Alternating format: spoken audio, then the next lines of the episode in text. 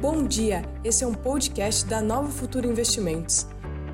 Acompanhe agora o call de abertura com o nosso economista-chefe, Pedro Paulo Silveira. Vamos lá então, muito bom dia. É, começando nessa mais uma terça-feira, né? Como está o mercado hoje então? A gente começa, vamos começar dando uma olhadinha aqui enquanto o Pepa está ajustando lá para o pessoal do Instagram poder acompanhar com a gente. Vamos dar uma olhadinha como que está agora, como estão, né? Os futuros nos Estados Unidos. Depois o Pepa pega também o, as principais commodities ali pela Bloomberg. Mas nesta manhã nós temos nos Estados Unidos um movimento de leve alta para os futuros. 0,06 de alta para o Dow Jones, 0,13 para o S&P e 0,14 para Nasdaq. Na Europa, o movimento ainda é de queda. Nós temos FTSE da Inglaterra com 0,25 de queda, DAX de Frankfurt com 0,30 de queda, na França a queda de 0,14 e BEX de Madrid com 0,08 de queda. Então, futuros nos Estados Unidos em leve alta, enquanto na Europa o movimento é de, é, de queda por enquanto nesta terça-feira. Então a Bruninha já, já expôs. Podemos encerrar, né, Bruna? Acabou. A Bruna foi, já colocou tudo. Olha, a, o, o, na Ásia teve, o mercado mixado e a Europa com leve baixa agora. Né? É, o futuro dos Estados Unidos, os futuros dos Estados Unidos, vamos pegar aqui, Ó, o, o Dow Jones está no 0 a 0, 0,05 de alta, o S&P 500 0,11 de alta e Nasdaq 0,12 de alta. Num dia congestionado com resultados lá fora. Lá fora. Ter resultado de algumas das maiores empresas do mundo saindo hoje. Né? E a gente vai ter que ficar atento a isso. Quem é que vai soltar resultado hoje? 3M General Electric já soltaram, a gente já vai falar sobre isso. E uh, Alphabet, Google, Microsoft e Visa vão soltar o resultado também. Então, ontem a Tesla veio com resultado forte, mas uma parte do resultado foi impactada pela valorização do Bitcoin. Hum. Né? É, olha, é uma pirâmide em cima da outra, você concorda? O lucro de uma empresa turbinado, lucro de uma empresa que tem valuation seriamente contestável, baseado em grande medida pelos retornos de, um, de uma pirâmide que já está fora da faixa de contestação. Então, a, a, o mercado ponderou isso, ela caiu um pouquinho na, na, no, depois ontem, depois do anúncio do resultado, mas nada que Bitcoin já está bombando de novo, Uh, e ela vai voltar a subir, não tem jeito. Uh, bolha é bolha. né? é, não tem jeito. Isso, para mim, é, é, até falta de disciplina da minha parte falar isso. Ó aqui, ó. É até falta de disciplina da minha parte falar isso, porque teoricamente bolha é uma coisa que a gente só sabe se é mesmo Quando depois que ela estoura.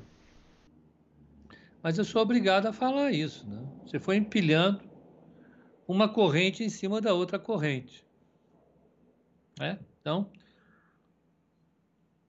mas hoje, então já saiu 3M e já saiu a, a, a Tesla. É, General Electric, a gente vai ver daqui a pouco. Então, o mercado, o que veio de, de comentário na Bloomberg é, é, veio é, confirmando o que o mercado esperava, é, é, mas o que o mercado fala é o seguinte: a taxa de crescimento do lucro está alta. Apesar de já ter confirmado o mercado, o mercado já ter antecipado esses resultados fortes, uma coisa que é incontestável é que os resultados que têm saído são fortes. De bancos foram fortes, né? É, exceto pelo Credit Suisse, que perdeu 5 bilhões com Archegos, Nomura Securities, japonesa, perdeu quase 3 bilhões, Morgan Stanley cerca de 1, Mitsubishi cerca de 500 milhões, Mizu 300 milhões de dólares, é, é, é, exceto por esses outliers, os resultados bancários vieram robustos, né? É, e o mercado gostou. Então, a visão geral do mercado lá fora, e esse, esse esse, é, esse levantamento a Bloomberg faz né, sistematicamente é de que, de fato, os resultados têm vindo fortes e, apesar de já estarem em parte precificados pelo mercado, eles sustentam a tese de que a economia está forte e deixam a bolsa nesse, nesse, nesse patamar elevado. Né? Então, nós temos aí uh, um cenário positivo para a bolsa com esses resultados que saíram. É, é basicamente isso.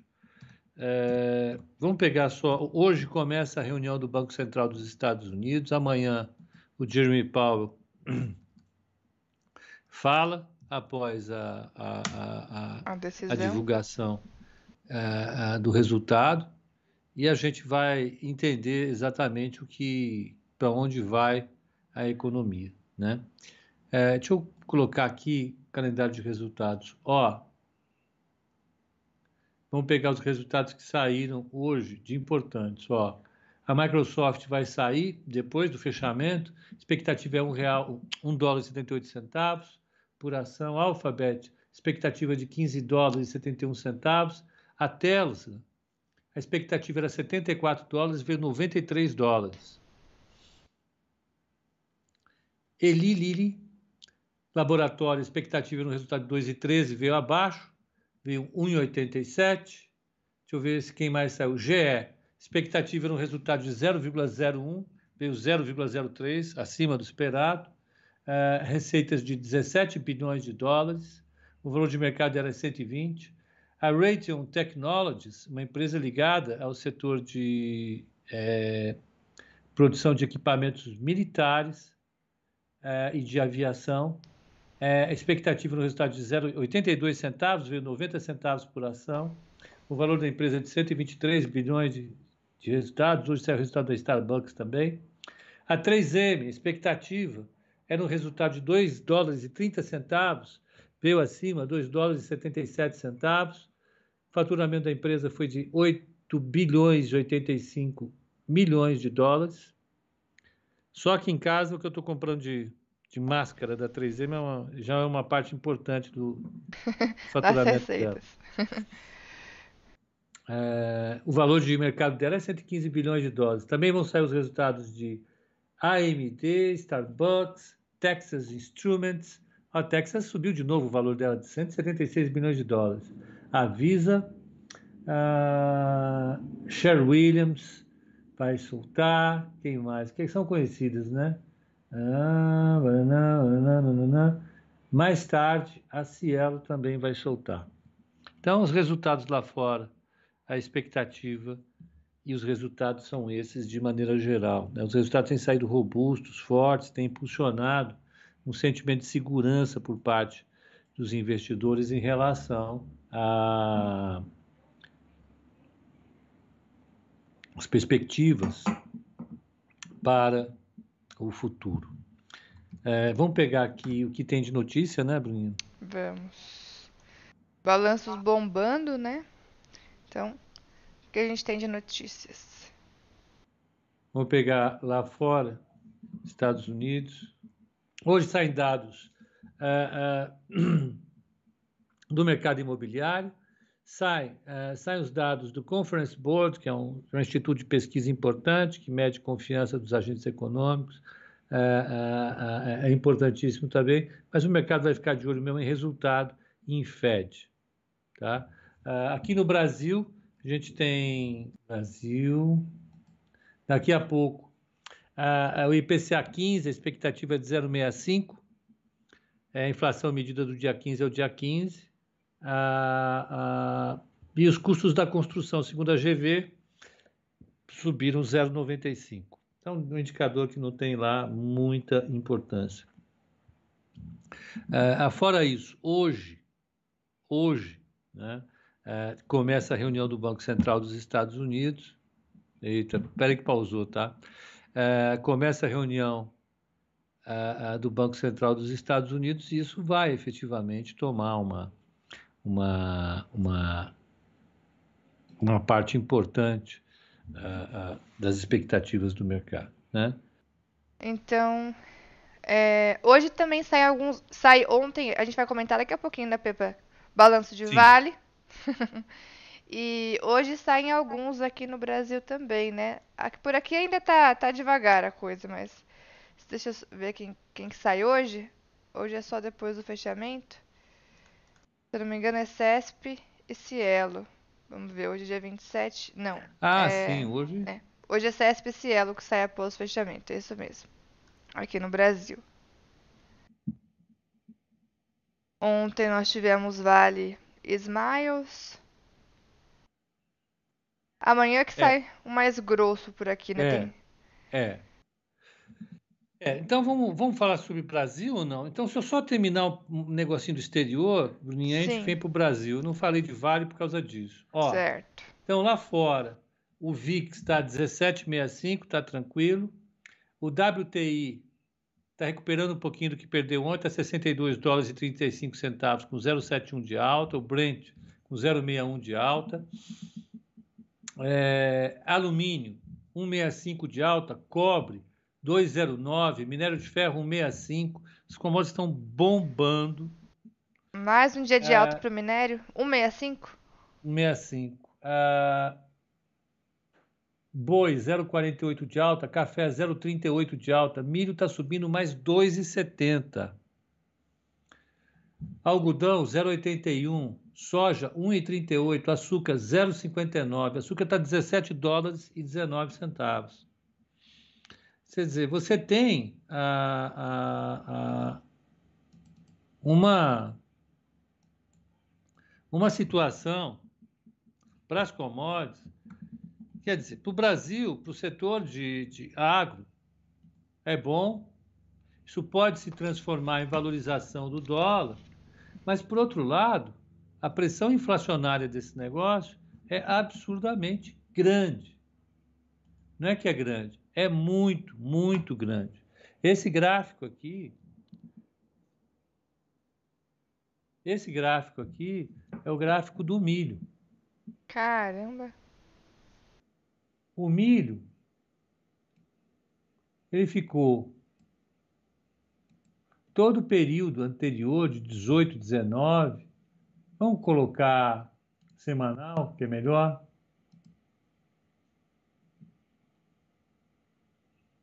Espera um pouquinho só, Márcia.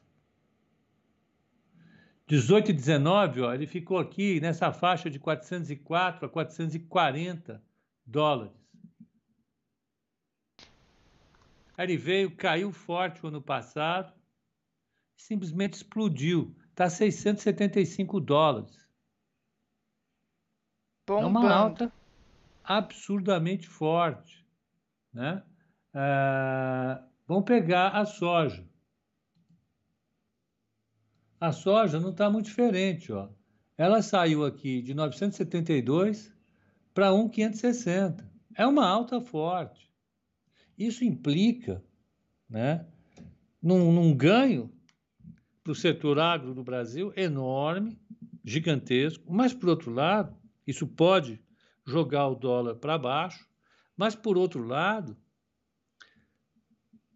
pode significar que a demanda global por matérias-primas pode, em algum momento, resultar em inflação. Né?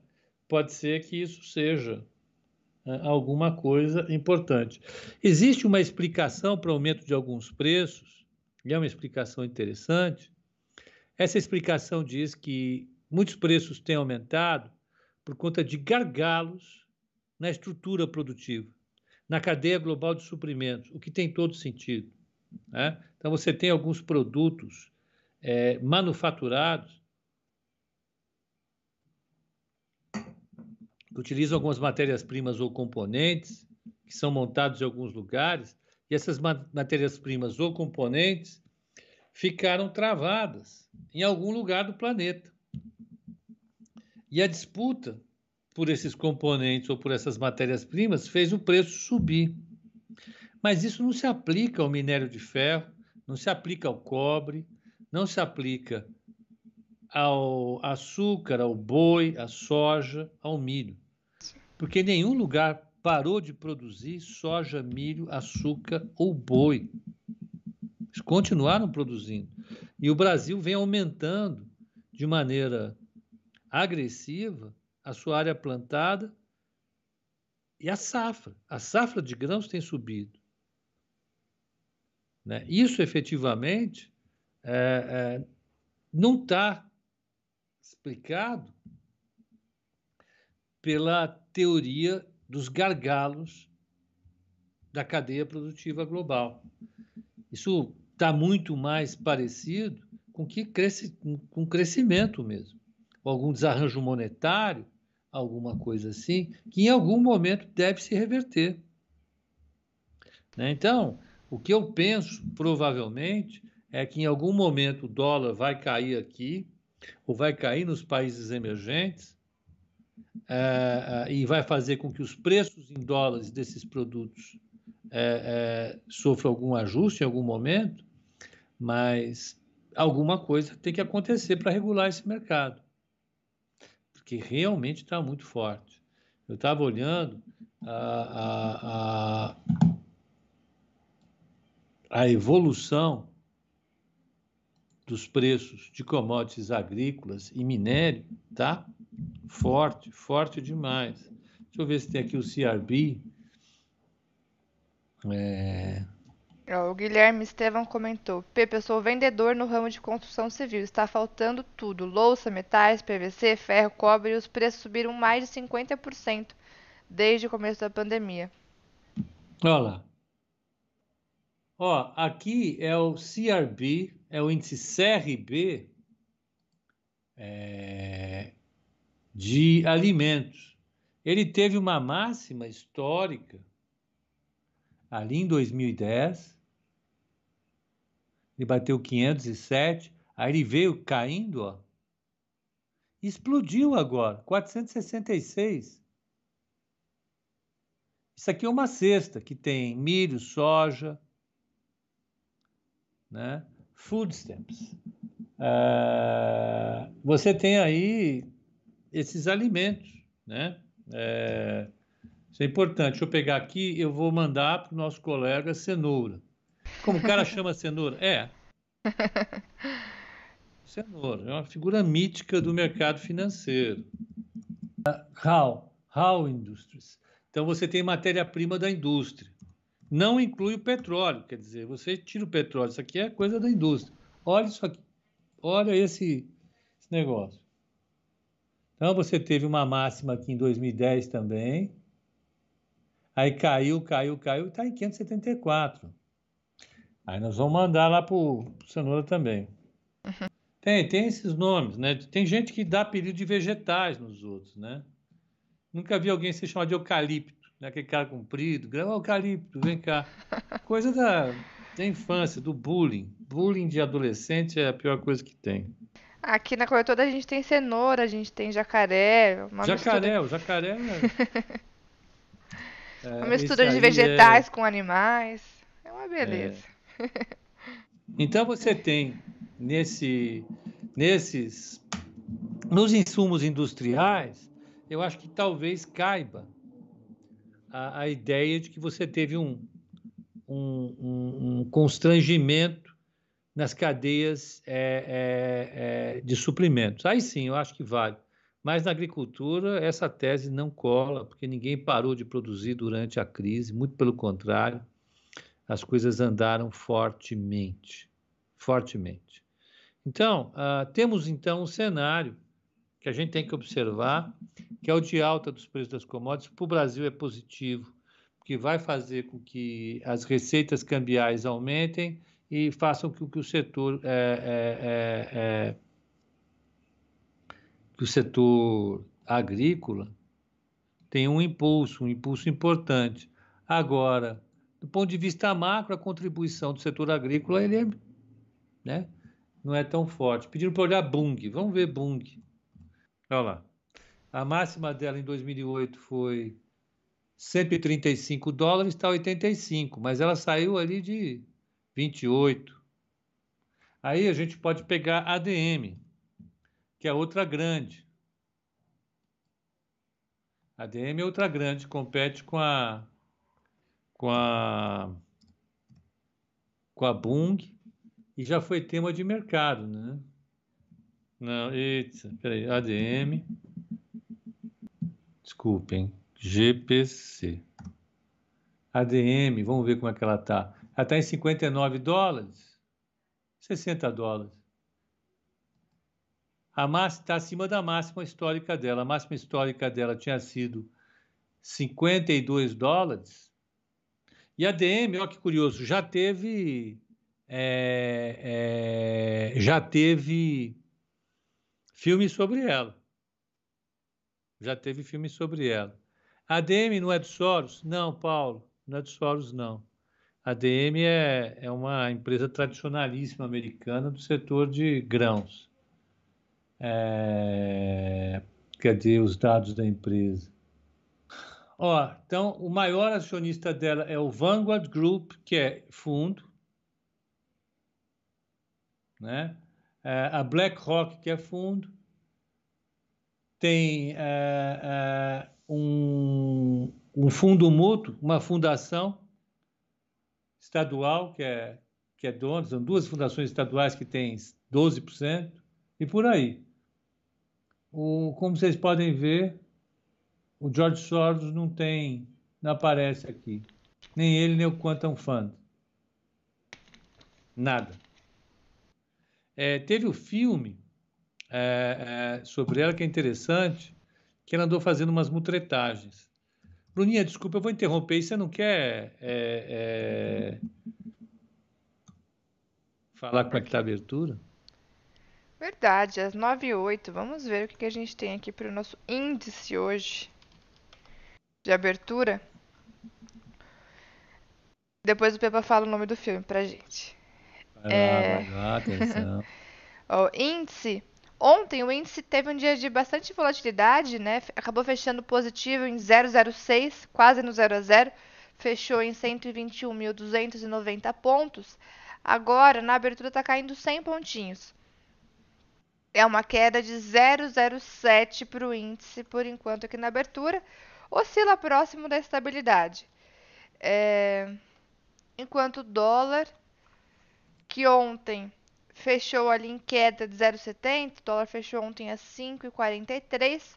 Hoje, abertura 5,44, uma alta aí de 0,14 nesse momento. Então, o índice está bem próximo da estabilidade, dólar subindo um pouquinho. E a gente tem o DI para 2027, vamos pegar aqui, DI, DI para 2027. Ontem fechou em 8,32. Depois de ter subido ao longo do dia, acabou fechando com uma queda de dois pontinhos ali. Agora hoje abriu em queda, tá batendo 8,28.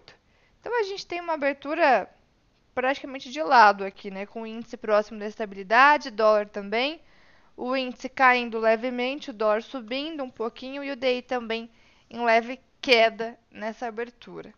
Então, uma abertura bem próxima da estabilidade por enquanto. Pepa. Ótimo. O, o Edu Berber, Valim, está dizendo foram mais de cinco anos sem ajuste das commodities. É verdade. O problema é que é, é, é, a gente tem que pensar em termos de, de, de equilíbrio de oferta e de demanda. Né? Até, a, a priori, se um bem ele é produzido é, é, agregando tecnologia, e se ele é homogêneo, ou seja, se ele não varia no tempo, o preço dele tem que ficar estável ou cair. Né? O que acontece com a, a, a, com alimentos é que ele não pode subir. Né? Se a gente tem tecnologia e produz mais alimento, os preços têm que ficar equilibrados. Então, e, e mais, os gráficos são muito fortes. Ó. Você está falando que eles não sobem, em relação a essa alta aqui. Em, em 99, 2000, eles estavam na média a 219, eles saltaram para 500, eles quase que dobraram.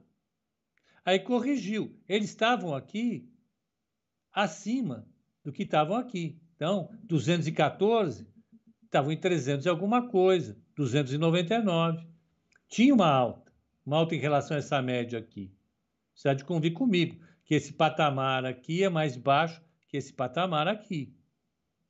Ele vinha caindo porque estava realmente muito alto e voltou a subir novamente. Essa é a preocupação. E o filme que eu estava falando é O Desinformante, é um filme do Sonderberg, com Matt Damon. O Matt Damon trabalha uh, na ADM, Archer, Daniels Midland, que é uma empresa gigantesca dos Estados Unidos, e o FBI, FBI no filme está atrás da ADM, uma acusação dela ser, é, de estar tá fazendo manipulação de preços, cartel. Né? Como ela é muito grande, ela tem poder de mercado. E quando uma empresa tem poder de mercado, ela fica sob o crivo do Ministério da Justiça dos Estados Unidos. Tem um departamento nos Estados Unidos que é igual ao CAD aqui. O CAD aqui é inspirado nesse departamento americano. E esse departamento zela pela concorrência, né? zela pelas condições é, é, é, justas de oferta de um determinado mercado e de demanda quando a empresa é muito grande também, para evitar práticas desleais, distorções por conta do tamanho da empresa. E o Matt Damon é um, é um funcionário um executivo da empresa. Ele faz uma baita confusão. É, eu não gostava muito do Matt Damon, não. Passei a gostar dele por causa desse filme. É, bom, então falamos sobre Matt Damon, cinema. Mercado nada, né? Mercado que é bom, zup. Ah, o mercado abriu no 0 a 0 aqui, com ligeira queda. Dólar está como? Dólar, vamos pegar ele agora. Então, é o desinformante, é isso? O, o desinformante. Filme. Ótimo. Bom, o dólar agora. Leve. 0 a 0, Pepas. Leve alta aí, que tá com 0,02 de alta. Praticamente é, ó, no 0 tá a 0. 0 a 0 aqui. Essa cotação aqui é boa. O, o desinformante, o Matt Damon, ele até engordou, ele tá gordão no filme. É muito engraçado. É um ótimo ator. Então, o, o Edu está falando o seguinte: ADM, Bung e Luiz Dreyfus. E a Cargill, né? Opa, e a Cargill. Cargill também. Cargill, Will, Will, Will. Cargill. Cargill Corp. A Luiz Dreyfus é da Elaine, a Elaine do Seinfeld, que talvez a maior parte de vocês não saibam mais o que é, porque já ficou velho. Eu estou ficando velho. É... A Cargill não tem, não tem ações em bolsa. Tem? Tem. Tem não. É empresa fechada. E a Cargill, que é gigante. É, então, são as grandes empresas é, do mundo que dominam a oferta de grãos. Dominam. Dominam totalmente. Hoje, no Brasil, você vai plantar, você tem que conversar com uma dessas aí para elas fazem o financiamento da sua operação. É, Bruno, eu falei bastante. Agora vamos falar sobre Vale, finalmente. Saiu o resultado da Vale. Ele veio aqui, ó, a estimativa era de R$ 6,08 por ação, veio R$ 6,15 por ação. Portanto, ele veio dentro do esperado. A receita esperada era de 73,370, veio em 69,300. Veio 5% abaixo do esperado, pouquinho abaixo. O lucro líquido ajustado, a expectativa era de 31,570, veio 31,576. E o EBITDA esperado era 48,200 bilhões de reais, veio 41,750, 740. Não veio dentro do esperado o resultado dela. Muito ruim isso? Não é exatamente como eu estava falando em relação às empresas americanas. Na coçada clássica no ouvido. é, as empresas americanas estão vindo, vieram dentro do esperado, mas com resultados muito fortes. Sim. Esse resultado da, da Vale é muito, muito forte. Ele deu um salto muito grande em relação ao, ao primeiro tri do ano passado, e o primeiro tri do ano passado foi atípico.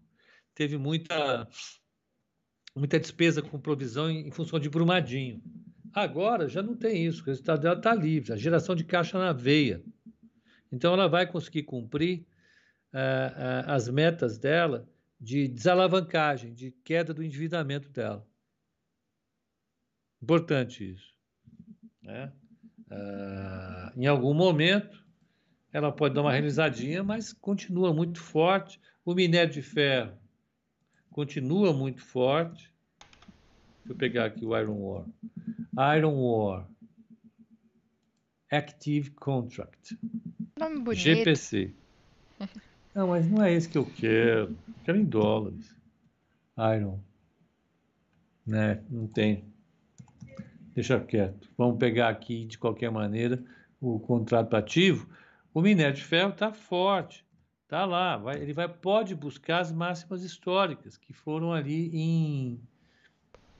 Que aqui ele não vai trazer, é só o futuro. Uhum. É, que foi ali em 2008. Né? É uma alta muito forte, ele continua a subir, não para. Isso deixa o mercado extremamente otimista com a perspectiva para Vale, para BHP, Rio Tinto, CSN. É, é, e está baseado na constatação de que se passa, de fato, o pacote americano de estímulo à infraestrutura, mais a recuperação da China, né, é, é mais a recuperação global, você pode ter um, uma continuidade desse período de valorização do minério de ferro. Dá um pouco de receio? Dá, mas vamos lá, né? Tem que ir. Não é isso? Vamos para cima. Vamos para cima, temos que ir. Não tem jeito. Até dor nas costas dá de pensar, né? A queda foi grande em 2008. Deixa eu ver se eu tenho aqui um gráfico de preços do, do minério de ferro. Iron ore. É, e olhar esse gráfico de preços da Vale aqui dá até gosto, né? O papel tá bem, tá só renovando topos históricos e para cima, né? CSN é outra que no mês, ontem até me surpreendi quando eu fui ver o, a cotação da CSN no mês. Ela tá subindo mais de 30% no mês, 35 a CSN. Exatamente, dá até medo. Dá até Vai medo. Fazer o quê? Exatamente. Deixa eu pegar aqui. Realmente ele tem a série aqui na, na Bloomberg, é muito curto. Preciso achar a série mais longa. A que pega 2008, 2009. É uma falha. Falha minha, vocês me desculpem. É... Porque esses contratos de futuro começaram. Deixa eu ver aqui. Agora está recuperando, ó. Isso aqui acho que vai dar. Agora foi. Agora foi, Bruna. Agora vai. Só um segundo, tá? vou mostrar esse gráfico. Xangai Composite rompendo. Ó, poderá subir mais.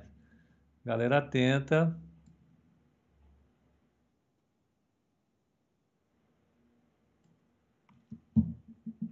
2013. Cadê? Vamos, meu filho, volte para trás. Não, agora não carrega mais. Chega. Cansou. É da série que eu tenho de 2013 é esse. Tem uma, um U. Um U dentado.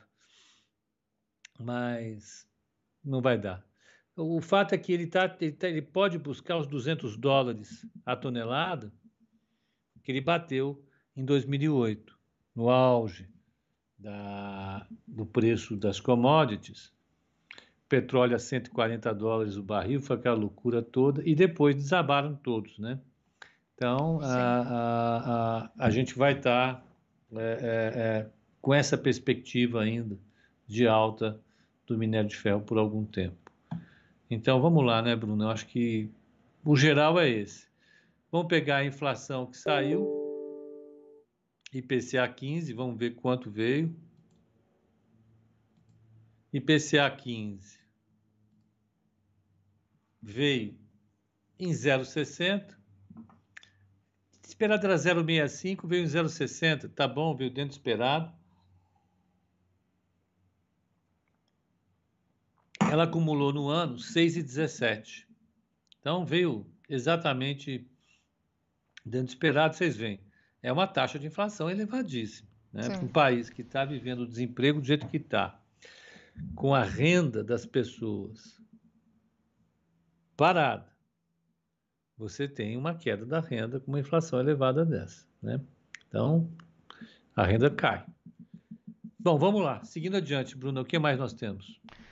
O que mais? Nós temos. É, amanhã nós temos resultados ó, de CSN, o Famosas e Famosas. É, falou que está fora do CSN, quando voltar, volta de elevador. A gente tem as expectativas para o resultado da CSN, Pepa? Temos, temos. CSN A3 Equities, vamos lá. E, a gente e... falou de Vale que veio forte, né? Tá lá renovando o máximo, CSN também bombando. Quais são as expectativas para o resultado? Olha, o resultado vai sair dia 28. Dia 28 tá longe, é amanhã. a expectativa é um lucro por ação ajustado de 1,10 observado de 1,34, isso representa uma variação negativa em relação ao quarto trimestre. Uma receita de 9 bilhões 792 milhões de reais, um lucro líquido de 1 bilhão 684 milhões e um EBITDA de 5,535. Essa é, essa é a expectativa de resultado para a Vale. CSN, né? Excelente. Por que não sai o preço por ação da Vale na Investing? Tem que perguntar pro pessoal quem que, que coloca as informações na Investing, né? É uma boa pergunta.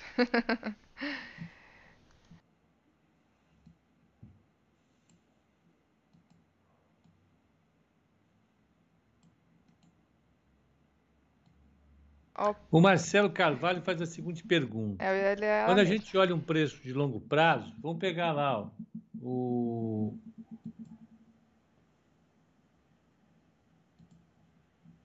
Vamos pegar o CRB alimentos. Se você olha por longo prazo, né, o, o, o CRB estava em julho, ele estava em 294 reais. Agora está em 466. Eu não tenho que deflacionar mais ou menos. Depende. Depende do que você quer fazer com esse dado, Marcelo. Se eu quero olhar o comportamento de preço ah, dos próprios alimentos, o melhor é que eu faça em termos nominais. Ou seja, olhar os preços dele mesmo. Por quê? Porque são os alimentos que causam, em geral, inflação no mundo, né? ou eles podem estar causando inflação, ou eles podem estar dentro de um movimento inflacionário. Então, o ideal é que você deixe esses dados do jeito que estão.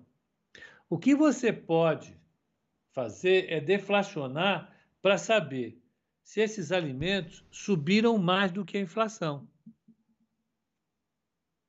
Então, se você considerar que a inflação dos Estados Unidos ela não ultrapassa 2%, você tem uma série que sobe tanto como essa, está indicando que eles estão subindo mais do que a inflação. Né? Se você deflaciona essa série aqui, você vai retirar os efeitos que elas produziram na inflação e vai ver quanto acima da inflação ou abaixo da inflação elas subiram. Mais ou menos isso. Pronto. o Tiago está perguntando, e hein? Bruninha, tá e na hora. Vamos botar esses gráficos em cima da mesa aí. e a Cosan? Vamos ver Cosan. Deixa eu pegar o gráfico dela aqui. Cosan, esse mês deu uma estacionada, né? Ela acabou entrando no movimento de congestão, no movimento de lateralização, ali na verdade em meados de março, é, acabou sentindo a resistência no 95 e 90. Deixa eu, quer que eu compartilhe aqui no nosso É, precisa Skype. porque eu preciso botar a turma aqui para né? comparar. Né? Então vamos lá. Ó. Acompanhar, aliás, não comparar não. Iniciar compartilhamento. Peraí. Vamos lá. Aqui. Já tá lá. Então, esse esse ponto aqui em 95,90 acabou sendo uma resistência importante para a COSAN.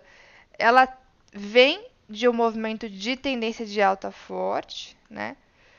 A última realização foi ali no final do ou melhor, final não, foi em meados de 2020, entre julho e outubro ela teve um movimento de realização, mas depois voltou a subir forte e agora sentiu essa resistência no 95,90 que eu estou dando um zoom aqui, é topo histórico para COSAN, 95,90.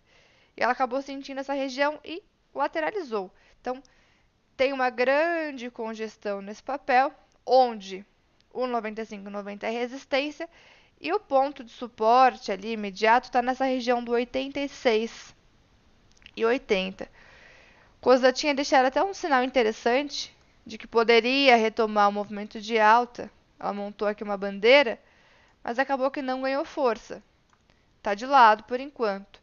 Então, uma realização aí já tem um mês, movimento lateral. A boa notícia é que nessa essa realização, diferente daquela realização ali do final do ano passado, que foi uma queda um pouco mais intensa, agora está de lado, né? E se romper os 95,90 pode continuar a trajetória de alta. A princípio está de lado, mas é, tem esses dois pontos importantes para a gente monitorar. 95,90 que é resistência e 86,80 que é suporte. Tendência mais longa é de alta, então seria uma realização ali de curto prazo, uma realização em um movimento lateral, em uma congestão mais longa aqui de Cosan, aqui para Cosan. Então é isso, ela acabou tendo movimento realmente, se a gente for pegar a cotação aqui do mês, ela está ali mais digamos, mais xoxa, uma quedinha de 1%, mas é uma realização de curto prazo é, lateral, então ainda o movimento de longo prazo é, é de alta. Dá para a gente monitorar esses dois pontos aqui para a COSAN. Uma consolidação em topo, exatamente. Consolidação em topo. Isso é até interessante, porque para ela poder até possivelmente ganhar força para um rompimento desse topo histórico, né? É, 95,90 que ela, tá, que ela marcou agora é o novo topo histórico. Então essa consolidação seria sim interessante para ela ganhar força para um possível novo rompimento, tá? É basicamente isso. Realização em topo aqui em Cosan, mas é uma realização em um movimento lateral. Interessante, tá? Interessante para a gente monitorar esse possível teste de topo aqui no 95,90. É isso, Pepa. Aí a gente tem alguma novidade em Cosan em relação a cenário, em relação ao fundamento? Não. Não? Por enquanto, nada. Por enquanto, nada. Vamos só ver se mudaram alguma coisa. CSAN 3, não. CSAN 3. Cosan Indústria e Comércio Limitada. Vamos pegar aqui estimativas. Só um segundo, Vou viu? Aqui cobertura dos analistas, a última atualização que a gente teve foi no dia 15 do 4. BTG colocou o papel em 130 reais. Com a recomendação, buy, compre. Bom, não tive muito entusiasmo nisso, não. ah, ah, outro que coloca mais recente, 31 do 3, é o Bruno Amorim do Goldman Sachs. Vou chorar. 89,30. E Now Securities, Fair Value, está lá no preço 105 pratas, não dá indicação nenhuma. Não, não tem, não tem notícia não. Não tem notícias. Vamos pegar aqui, ó. Quer ver?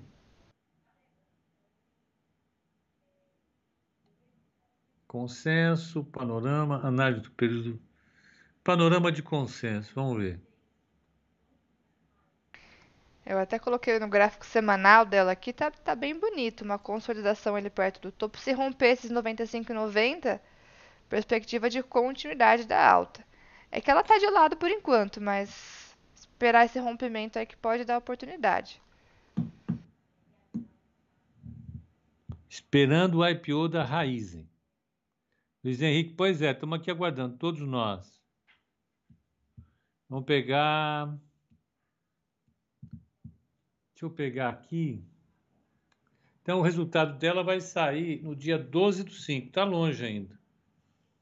E tem o IPO da Raizen, de fato, que é um evento que está é, é, tá tranquilo. Como é que está a taxa de juros agora? Tomando minha aguinha aqui, deixa eu pegar. Vamos ver. D1 F27. Tá 8,34 exatamente no 0 a 0. Exatamente. 0 a 0 caiu bem, né? Tá dando uma descansada, é isso, Bruna? Descansa? Sim, se for olhar o semanal, ó, é é um movimento de descanso, sim, uma realização ali. Nas últimas duas semanas vem tendo esse movimento de descanso, de realização, depois de ter subido forte, né? Bateu nove reais. É... Quando foi que bateu os nove reais? Bateu nove reais não faz tanto tempo, foi no dia 13 de abril. E agora já volta nove reais. Já bateu nove. Mania de falar das ações, né? Bateu nove e agora já vem para 8,33. Uma realização, sim. Ai, ai, ai. Pepa caiu aqui. Tava acompanhando Pepa no Instagram, o celular caiu. Caiu? caiu. Você caiu pra mim. Não, caiu meu celular. Não, eu, eu peguei, eu também abaixei aqui para pegar um.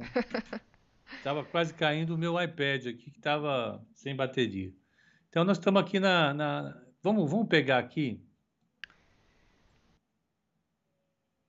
Por que o Márcio Nogueira está perguntando por que empresas menos valiosas, como PetroRio, têm preço maior do que Petro, por exemplo? Por que, que empresas pequenas têm um valor nominal elevado? Pô, essa aí é legal. Sim. Isso é legal. Eu vou fazer uma experiência nova aqui, ao vivo e em cores. cores novas, né? Não em cores, em cores novas. Deixa eu pegar aqui. Vai precisar do, do OneNote. Compartilha a tela com a gente. Essa, Bruna vai ter que esperar. Vocês esperem também, por favor. Sim. É, OneNote. Eu vou botar mais um dia aqui. É, mais um dia. É, hoje é dia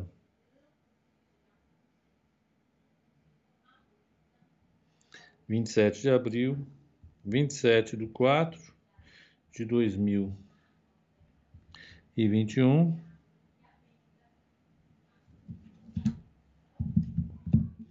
Eu vou exibir. Não, para mim tanto faz. Eu vou. Pera um pouquinho, viu, Bruno? Eu vou chegar lá. Você não fique tensa, não fique nervosa. O pessoal já tá ansioso aqui, ó. Quem? O pessoal já tá ansioso aqui, ó. Mais uma aulinha top do Pepe, o Guilherme, o JP, esperando. Eles têm que esperar, não tem jeito. A gente está tá num momento importante aqui que eu preciso anotar uma coisa. Certo. Enquanto o Pepa abre o OneNote, aproveitar que estou com o meu Profit ainda aqui, depois não esquece de compartilhar a tela com a gente, hein, Pepa? É... Fazer uma, dar uma olhada no gráfico de Vale. O pessoal pediu enquanto o Pepa está abrindo o OneNote. Vale soltou o resultado, a gente viu, veio dentro das, das expectativas, mas das expectativas, mais um resultado forte, né? E é um papel que está realmente bombando, dá até gosto de ver o gráfico de Vale aqui. Eu me lembro quando ela rompeu aquele campaign handle lá em 2017, lá em 31,50. Agora o papel está batendo 109,90. É, e vem renovando topos históricos, né? Vem renovando máximas históricas. A gente pegou um trade curto recente, recente aqui na Vale, nessa última bandeira, e agora ela bateu de novo no topo histórico é, 109. Ou melhor, bateu não. Ela renovou o topo histórico ontem de novo, batendo ali em 110,70. É um papel que realmente está bem forte, vem renovando máximas. Para quem está pegando entradas de curto prazo, a gente está acompanhando esses movimentos de descanso, né, de realização, para depois pegar novos impulsos. E agora eu ficaria de olho nesse topo histórico aqui, para ver se a gente consegue encaixar um novo trade de curto prazo nesse, nesse movimento aqui próximo do 110. É, a princípio, para uma entrada nesse momento eu não, eu, não, eu não pegaria, esperaria realmente a realização. Acho que vale a gente acompanhar a abertura dela hoje, como que vai ser. É, mas ficar de olho, porque é um papel que está bem forte, vem renovando topos históricos e a gente vai esperando essas realizações curtas para tentar pegar novos movimentos de impulsão. Bom, temos o OneNote? Temos. Bruna, foi, olha, foi bem mequetrefe que aconteceu aqui, uma falha do Bill Gates. Bill Gates e a sua empresa pisaram na bola com a gente. Ó, então, respondendo à pergunta, respondendo à pergunta do Márcio, Márcio Nogueira, tá aqui, ó. Márcio Nogueira, boa pergunta. Essa daí, por que, que o preço de uma ação de uma empresa pequena é maior que o preço de uma, de uma ação que é grande? Explique isso, por favor. Tá? Pois não. Vamos lá, Márcio. Tá aqui. Compartilhe com a gente no Skype, por favor. Hã? Compartilhar com a gente no Skype. Ah, você me tirou, né? Então eu coloco de volta. Aqui. tá aí. Márcio aí. Nogueira tá aí, perguntou. Por que, que uma ação da PetroRio vale? Quanto que está a ação da PetroRio hoje? Vamos pegar aqui. Prio. Prio tá R$ 90,30. Fechamento de ontem. R$ 90,30. enquanto a Petro está a 23,78. Quanto? R$ 90,30 Pet, é Petro Rio. Porto. Porto. Porto mandou um abraço para todo mundo. Então, ó, Petro Rio, Prio 3 está 90 aí? R$ 90,30. E 30 centavos. Petrobras? Tá 23,78. 23,78. Portanto, a Petro, a Petro ela vale vale não vale, é Petro vale. 23,78 dividido por 90,30. Ela vale 26%, ou quase um quarto, né? Da Prio. Como é que uma empresa que é maior vale menos? Como é que você explica isso? Difícil, né? Difícil. Não, não é não, é fácil. Essa aqui é tranquilo. Tem pergunta que é mais chatinha. Essa aqui é mais tranquila, é fácil responder.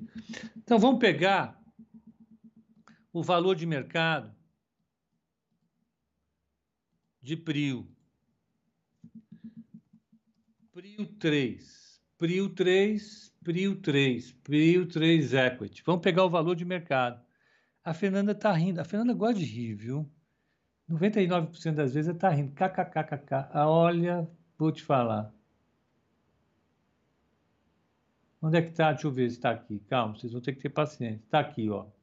O market cap dela é 15 bilhões. Então vamos lá, Prio. Prio 3. Isso é esquisito esse Prio aqui. Prio 3. Vale o market cap dela, market, que é o valor de mercado dela, é igual a 15 milhões 15 bilhões 862. E a quantidade de ações em circulação Pega que tem duas, preciso saber qual que é a verdade, tá? Só um segundo. A gente tem que fazer número ao vivo. Ao vivo a gente passa vexame. Esse que, é, esse que é, esse que é engraçado. Pessoal está olhando, o que, que esse cara está fazendo? Não estou entendendo nada. Ele passa tanto vexame. Eu sei, é por isso que eu gosto de fazer ao vivo. Para passar vexame. Dividido por 175,7. É isso. Então, o número de ações são 175 mil milhões, né? E 700 mil. Então, aqui é bi. Se você dividir uma pela outra, vai dar o preço da ação, que é aproximadamente 90 e 30. Pode fazer a conta. Então, se você pegar o valor de mercado e dividir pela quantidade de papel, vai dar o valor da ação. Então, o valor da ação, ele é uma função do valor da empresa e da quantidade de ações. O valor da empresa, por sua vez,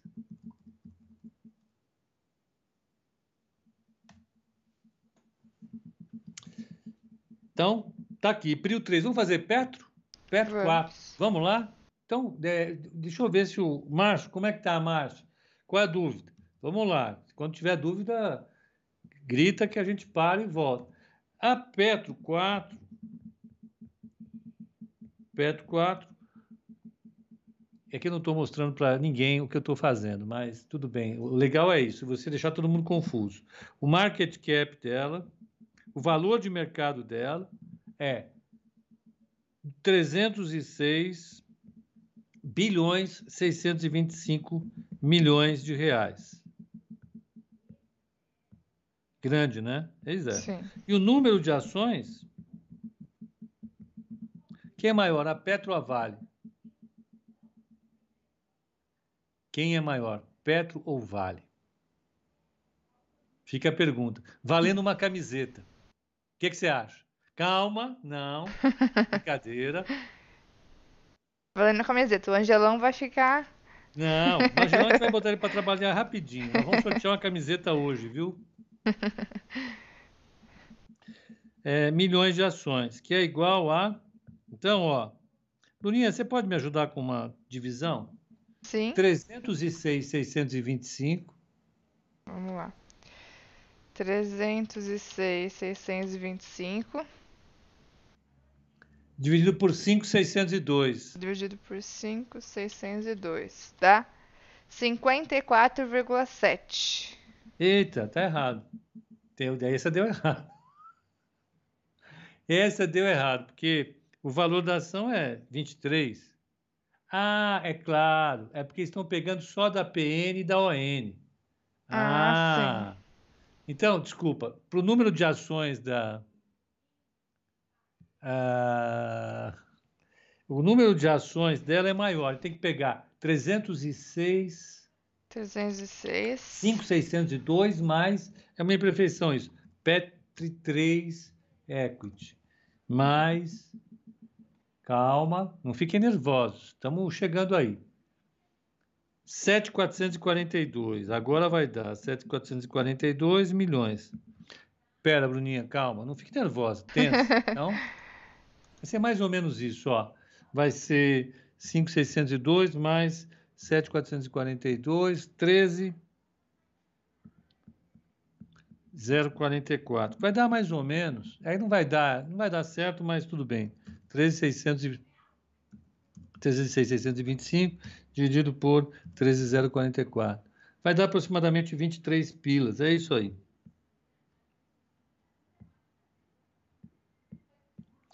Macho, será que entendeu? Porque eu já. Vocês estão entendendo ou não? Vale, calma. Então anotem, Petro vale 625. Valor de mercado dela. Olha o Vale quanto está valendo hoje. Vale valendo. É muita redundância num cara só. Quanto vale a Vale? 573 bilhões de reais. É a maior empresa brasileira hoje, today. Quem falou Vale acertou.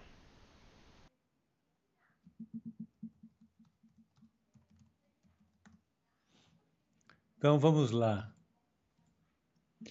Deixa eu colocar aqui, ó tudo para colocar aqui. Está aqui. Então, Márcio, aqui, aqui vai a nossa história. Presta atenção.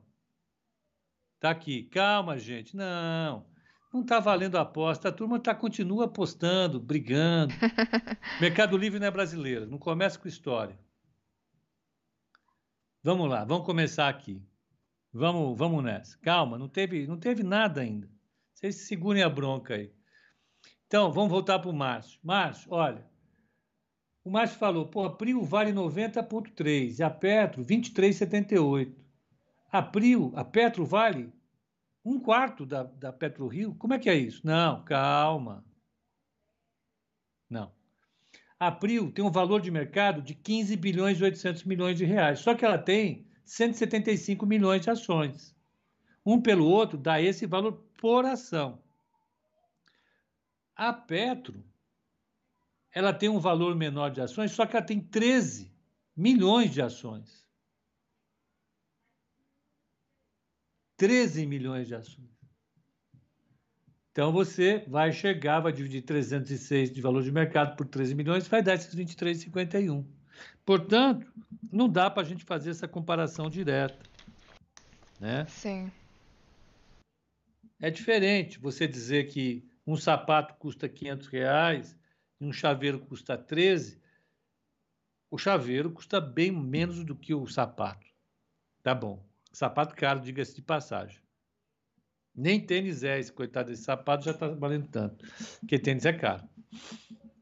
Agora, a Vale, a Petro, ela tem um valor de mercado muito maior.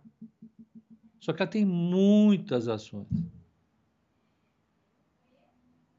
Tá? Então, resolvida a questão com o Márcio? Resolvida, né? Resolvida. E com a Vale? Com a Vale, eu acho que está resolvido também. O resultado veio dentro do esperado. Né? É, é, como é que está o pré-mercado dela? Vamos pegar lá fora. Vale. Vale lá fora. Não, cadê você, Vale? Ah, tá aqui. Eu fiz uma besteira aqui. Vale. Vale valendo. Vale. Nesse momento, lá fora, o spread dela para o ADR é 20 dólares com 20,05. Ela está subindo de 19,95 para 20 dólares. Então vamos dividir aqui. Não é 0 a 0 isso. Vale está 0 a zerando. 20 dividido por 19,95. Está subindo 0,25. Quem dita o número de ações? É, é, o contrato social da empresa. Tudo começa quando a empresa é constituída. Você tem o capital social da empresa que você declara lá na junta comercial, você abre o capital, você, você registra o capital, ó, a minha empresa vale 100 mil reais. Quantas ações vão ter? Quantas cotas vão ter? Ah, vão ter 100 cotas. 100 mil reais dividido por 100, cada cota vale mil reais. Quem define isso? Quem está montando a empresa. Ao longo do tempo, você vem fazendo as alterações dentro do capital social da empresa. Existem regras regras que são definidas pela lei das SA, com suas atualizações ao longo do tempo. A lei das SA é dos anos 70, foi na lei das SA, foi contemporâneo que você constituía a CVM. O mercado de capitais com essa configuração existe a partir dos anos 70. Então, na lei das SA que você define quais as regras para incorporando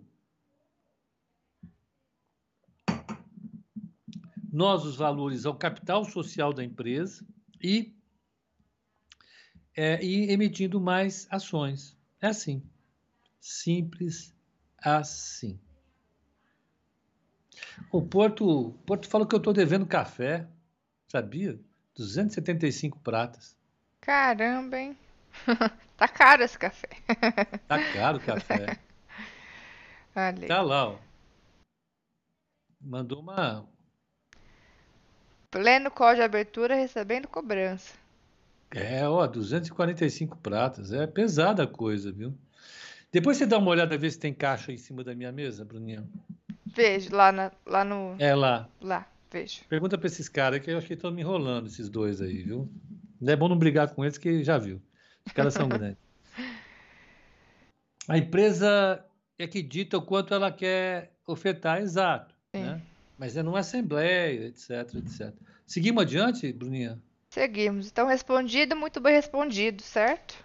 Márcio. O que mais, hein? que mais? É... Daqui a pouco a April desdobra. É, tem essa questão também do desdobramento, né? Que as empresas fazem também. Quando o valor tá, tá caro, né? De uma ação, é, ela desdobra justamente para diminuir o valor da ação, trazer maior liquidez, né? Não é que a empresa caiu de preço porque ela desdobrou, né? Aumenta o número de ações. Então, tem essa, essa possibilidade. Café. Paulo é... Maia, café é um código. Não, não é código, não é café mesmo, é, é Nespresso. Cápsulas de café. Cápsulas de Nespresso. A gente compra coletivamente, aí cada um contribui. A minha cota foi essa. Eu nem tô lá, querendo cobrar 275 pratas. É, é, é uma exploração. Ano... Vou te falar uma coisa. Haja carteira recomendada para dar conta desses gastos. Vamos. A Bruninha, cada vez que ela faz um gasto, é uma choradeira. Mesmo. Você demora umas três horas para recuperar. Se ela gastar um drops, uma balinha, na que ela pagou, ela começa a chorar, para duas horas depois só. É uma tristeza. Vamos pois ver, é. É, VEG. VEG 3 Equity. Dinheiro é bom Vamos. entrando, saindo só se for para comprar ação. né? É. Vamos lá. Ó, o Macho está perguntando de novo se o valor de Hering está irracional. Não, Macho, não está irracional pelo seguinte, porque teve uma empresa que deu oferta firme de compra para ela, nesse preço. Isso é real. A empresa está assinando um cheque e vai botar em cima da mesa. Quer dizer, os acionistas dessa empresa. Como vai vai afetar, eu não sei. Mas vamos lá, vamos, vamos adiante. É... É, o... o Lucas perguntou como estão as expectativas para a VEG de resultado. Sai na, no dia 28. Sai amanhã também. Ah, é, a VEG sai amanhã antes da abertura, né? Isso. Vou é. pegar, ó. VEG. VEG, VEG, VEG. VEG. O cara com dor de cotovelo fala o seguinte, que ele não tem na carteira e fala, tomara que saia ruim. não, brincadeira, vocês é. sabem que VEG ela é a, é a, terceira ação que mais tempo ficou na carteira, na carteira da gente. Ó, a expectativa de resultado, então, sai amanhã. A expectativa de resultado é de 1,34 por ação. O ajustado. O, observado é 1,34 também. Empresa redonda é assim. O EBITDA dela, 3.747, o lucro operacional, 2 3,295 e o lucro líquido 2,810.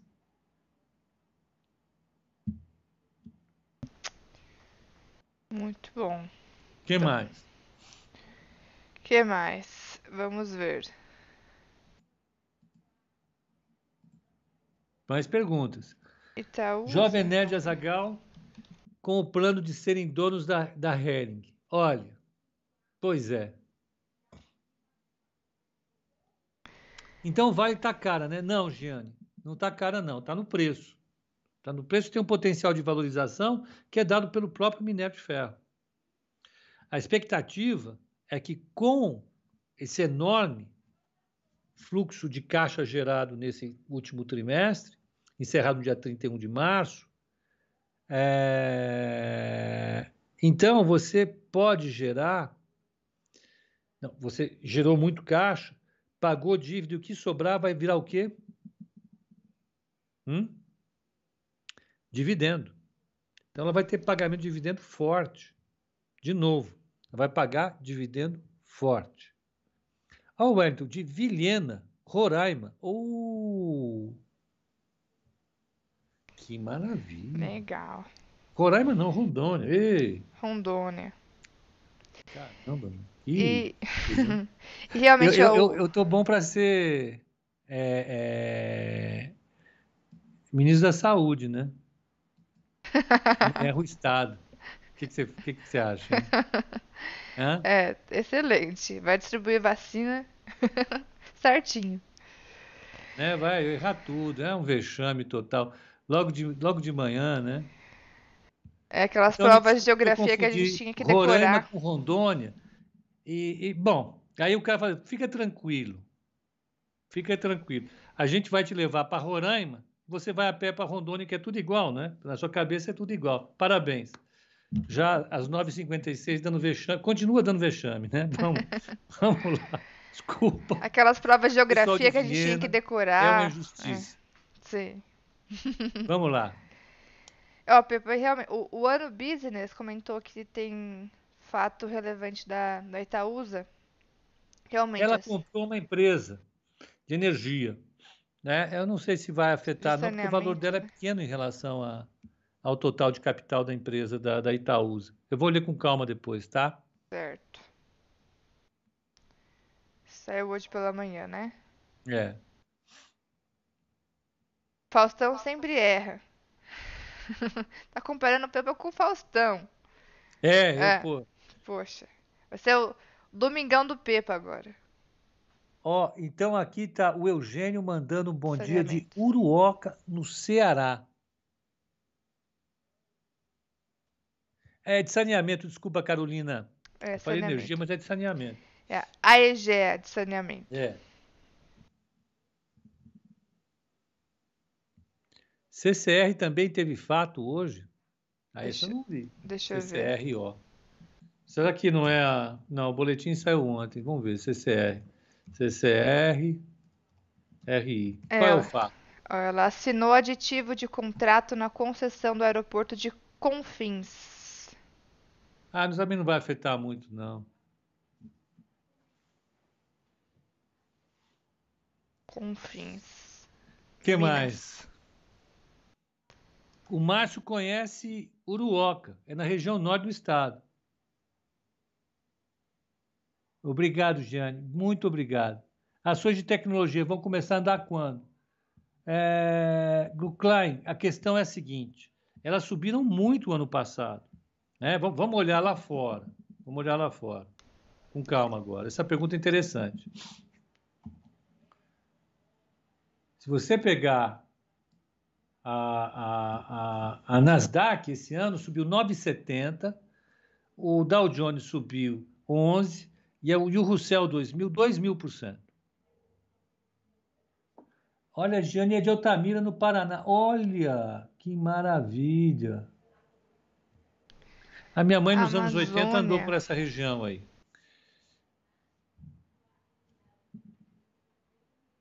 Então, no ano passado, em compensação, a, a, a, Nasdaq subiu muito mais. Eu poderia. Deixa eu ver uma coisa aqui. Deixa eu ver.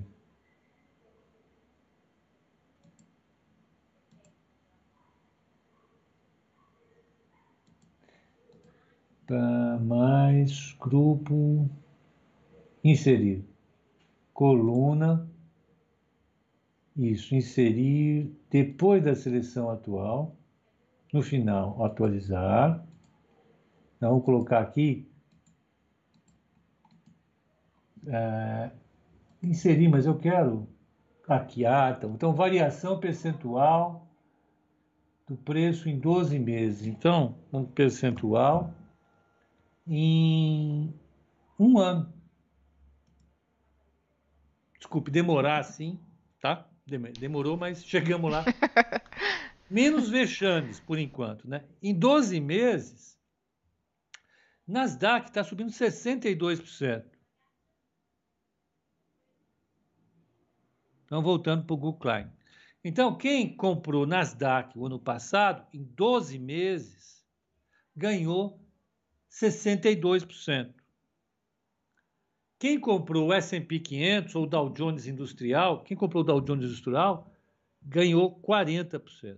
O que está acontecendo agora, Klein, que está segurando o preço de tecnologia a partir de janeiro desse ano, é o seguinte: o pessoal está saindo de tecnologia e indo para as industriais, para as empresas convencionais. Está trocando bits e bytes por gramas ou toneladas de alimento, petróleo, ah, que mais, Bruno? Papel, essas coisas. Isso tem suavizado a Nasdaq e tem impulsionado o industrial. E está por trás desse momento, desse movimento, a alta da taxa de juros. A taxa de juros saiu de 0,50 ao ano, título de 10 anos, para 1,55 agora. Essa mudança na taxa de juro é devida a uma melhora na percepção da taxa de crescimento da economia. E se a taxa de crescimento é melhor, as pessoas vão demandar mais bens industriais e menos bens tecnológicos em tese do que demandavam relativamente no ano passado, porque todo mundo estava em casa. Sim. Agora ninguém está em casa, exceto eu. A Bruninha, ó, tá lá na corretora, tá tudo beleza. Ah, não sei o quê. Eu estou aqui em casa, preso aqui nessa cadeira. Vamos lá. É o então, famoso é, movimento de é rotação. pela qual a tecnologia andou tão pouco nos últimos meses, três meses. É pelo rotation. Oi, Bruna, desculpa. Não, você tem exatamente isso, que é aquele famoso movimento de rotação. Isso, rotação. Exatamente. Muito é. bom. Mário, a, a, a, o problema não é que a Nasdaq está atrasada. Nasdaq está devolvendo um pouco do que ela ganhou. É, ela foi na frente. É isso. Ok. É... Olha só, Pepa, tem várias duplas de sucesso. Batman e Robin, Timão e Pumba e agora Pepe e Bruna. Opa! ah, muito bom, obrigada. Estamos aqui, vamos ver. Uh... E hoje também tem, Pepa, a instalação da CPI da Covid no Senado, né? Tem, talvez eles adiem, porque é, aquele juiz, a pedido da Carla Zambelli, é, proibiu o Congresso de instalar uma CPI cujo relator seria Renan Calheiros. Renan Calheiros. É. É, olha, analistas políticos que não precisam nem ser os maiores crânios do mundo, e olhar para isso e falar: pô, o governo está tentando fazer uma média com todo mundo, vai lá e pisa no calo do relator. A primeira coisa aí é o seguinte: o, o, o juiz não tem nenhuma autoridade para proibir o Senado de instaurar uma CPI de nomear o relator. Isso não é atribuição de um juiz de primeira instância, nem aqui, nem na China. Isso vai ser revertido. E o que vai acontecer é que o Renan, que poderia se aproximar do, do governo, agora não vai se aproximar. Não vai, porque quem pôs essa. Quem mandou essa, essa petição para esse juiz, que é um juiz ligado à família Bolsonaro, totalmente, é, é, não vai ter como desvincular uma coisa da outra. Não vai ter. Então, sei lá, tá? a CPI vai continuar nessa confusão. A reforma tributária vai vir fatiado. São avisos importantes que é, que é bom a gente dar. A primeira coisa que, tem que, que vocês precisam entender. Vocês sabem qual é a reforma tributária que está em discussão? Vocês sabem? Vocês sabem o conteúdo da reforma tributária? Já leram a fundo e entenderam quem ganha, quem perde? Você já fez isso, Bruno? Ainda não. Como não? Bruna. Mário só. Pinheiro, você leu a reforma tributária? Quem leu a reforma tributária? O Pepa. Não. Não. Ninguém. Ninguém leu. A reforma tributária é uma coisa mega complexa que se propõe a revolucionar a estrutura tributária que segura o crescimento do país para substituir por uma coisa hiper inovadora que vai resolver todos os problemas do nosso atraso. Assim, ó. Um milagre. Detalhe, eu não li, o Vasco não leu, a Bruna Ceni não leu, ninguém leu. Digo isso por quê? Porque nenhum deputado e nenhum senador leu, porra. Eles não sabem nem o que está acontecendo, não têm noção do impacto do que eles estão para aprovar. Mais importante que isso, nem quem está propondo a reforma tem noção exata dos efeitos dessa reforma tributária. É uma das maiores comédias da história desse país. E o mercado está achando legal. Não vai ser bom. Os caras vão elevar a alíquota da contribuição social do lucro líquido, do PIS e da COFINS, que são contribuições provisórias feitas pela Constituição de 88, que tinha um prazo para acabar, eles vão transformar em contribuição para sempre. E é uma contribuição sobre faturamento, santo Deus do céu. Nossa Senhora. Que coisa fofa. É moderno isso. Legal, é né? Aonde isso é moderno? Você sabe onde isso é moderno? Em texto acadêmico. Eles acham que isso vai funcionar. Isso vai, na hora que for ser discutido, cada setor da economia vai ver quanto eles vão ter que contribuir. Quanto? E o setor de serviços vai ter que dobrar a sua carga tributária. E o setor de serviços que hoje representa uma parcela importantíssima do PIB brasileiro.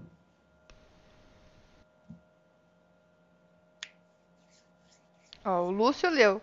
Cofins vai ser unificado com o PIS e ficar eternamente. Isso. Vão fazer uma contribuição única. Aí chegaram para o técnico do Tesouro, para o técnico do Ministério, o gênio que propôs essa coisa super revolucionária, falou: meu, você vai dobrar a carga tributária no setor. Não, mas a gente vai fatiar. A Lira foi ontem. A gente vai fazer que nem boi. A gente come em bife. Olha que coisa esquisita. Compara... Acho... Imagina você pegar um boi andando. Vem cá, meu filho. Oi, vem cá, dá um bife aqui. Tá, tá. Pelo amor de Deus. Né? Eu, ó, eu vou falar o seguinte. Ontem eu já eu já falei no call de fechamento o seguinte: o mercado está feliz com essa reforma. Talvez porque o nome porque reforma. Porque o mercado está achando, e eu conheço quem está fazendo a reforma, eles estão achando que eles pegaram o Centrão, compraram o Centrão agora, deram cargo, verba, 34 bi, está tudo feliz. Os caras vão passar a boiada e vão passar a reforma. Só que, dessa vez, quem vai pagar a reforma não é o aposentado, não. Não sou eu e você, não, só. Nós vamos pagar, claro, porque a gente sempre paga. Como a gente pagou na reforma previdenciária. Quem tinha peso na reforma previdenciária ficou tranques, sussa. Né? Militar, judiciário. Esses ficaram lá, não, tem regime especial para vocês. Fiquem tranquilos, não fiquem. O resto todo o que? Dane-se, pau. Eles estão achando que vai ser a mesma coisa agora. Só que não. Quem paga imposto, nesses casos, são os empresários. E vai ter lobby, vai ter confusão. Não é assim, não. Passar a reforma tributária, essa é a minha opinião, não vai ser tão simples como passar a reforma presidenciária. Ouçam isso. Por quê? Porque tem muita coisa para ser aprovada. Aí o Paulo Guedes já veio com essa história de fatiar. Não, vamos fatiar, a gente fatia um pedaço aqui, outra colar, e a gente sabe que o Paulo Guedes quer. O Paulo Guedes quer a desoneração da folha de pagamento. Ele só sai do governo o dia que tiver desoneração da folha de pagamento. Eu vou falar para vocês, vai que, não estou dizendo que vai acontecer isso, no caso desse governo perder as eleições, quando mudar o governo, vão ter que convencer o Paulo Guedes a sair do ministério, porque ele não vai querer sair, que ele vai colocar uma placa. Só saio daqui com a desoneração da folha de pagamento, que é, é, é o que ele tem na meta dele, na cabeça. Então, uh, uh, o que a gente tem a, hoje é um cenário absolutamente esquisito. Quem está fazendo a reforma tributária. Está fazendo de forma trabalhada, não estão discutindo. Eles vão tentar empurrar esse troço para cima de todo mundo. O mercado acha bonito, o governo acha bonito, e eles vão causar um problema razoavelmente sério, porque, de fato, creiam-me, eles não sabem o que estão fazendo. Não têm ideia do que estão fazendo. Ah, não, sim, tem estudos. Vamos lembrar uma coisa só. Quando? Quando o governo foi propor o auxílio emergencial, eles não tinham ideia de quem ia receber e como ia receber. Olha o que aconteceu. Agora, não é um auxílio provisório, que vai demorar seis, sete pagamentos. Nós estamos falando de uma reforma que vai afetar a vida do país. Que Deus nos proteja. Bruna, eu falei demais. É porque eu li, eu li umas matérias nos jornais hoje. Eu estava tá vendo afiado. essa das comissões. os técnicos falando, os deputados, os caras não têm noção do que estão fazendo. E o mercado está entusiasmado. O risco país do Brasil, o risco país, está caindo por causa dessa reforma. O mercado acha que vai dar certo. Sim. Eu vou falar 191. Hoje caiu um pouco, subiu um pouquinho, mas o mercado está animado com a reforma. Tá? Vai ser animado. Aí. Desculpa, Bruna, como é que estão os leilões aí? Como é que está a abertura? Vamos ver. Só para finalizar, ou seja, vamos ler a reforma. para entender o que está acontecendo aí. Mas bom, olha só, às 10 e 12 já temos algumas ações é, que abriram, né? Vamos pegar aqui, ó. Nas principais altas já temos Ultrapar, abriu com 1,88 de alta, Embraer abriu com 0,80 de alta, tá nas principais altas também, PetroRio com 0,70, Petrobras também estava por aqui, agora saiu. É, vamos ver como que tá o leilão de Vale, que soltou resultado, né? Aí a gente já... Aliás, leilão de Vale não, já abriu também a Vale. Abriu até que comportada. Alta de 0,18. Hum. Altinha de 0,18 para Vale na abertura já abriu. Petro também já abriu com 0,59 de alta. Cosan já abriu com 0,63 de alta. E aliás, Petro e Cosan já estão entre as maiores altas por enquanto. Vamos ver como que estão os bancos. Então, Vale abriu com al em alta, Petro também subindo. Bancos. Bradesco abriu com 0,30 de queda. Itaú 0,33 de queda. Banco do Brasil 0,20 de queda. BTG subindo 0,19. Deixa eu só voltar na Vale que ela estava. Ó, a Vale já está perto da estabilidade agora com 0,06. Vamos pegar as siderúrgicas. CSN que segue bombando. Hoje abriu com 0,20 de queda, uma pequena realização aí. Gerdau abriu com 0,29 de queda.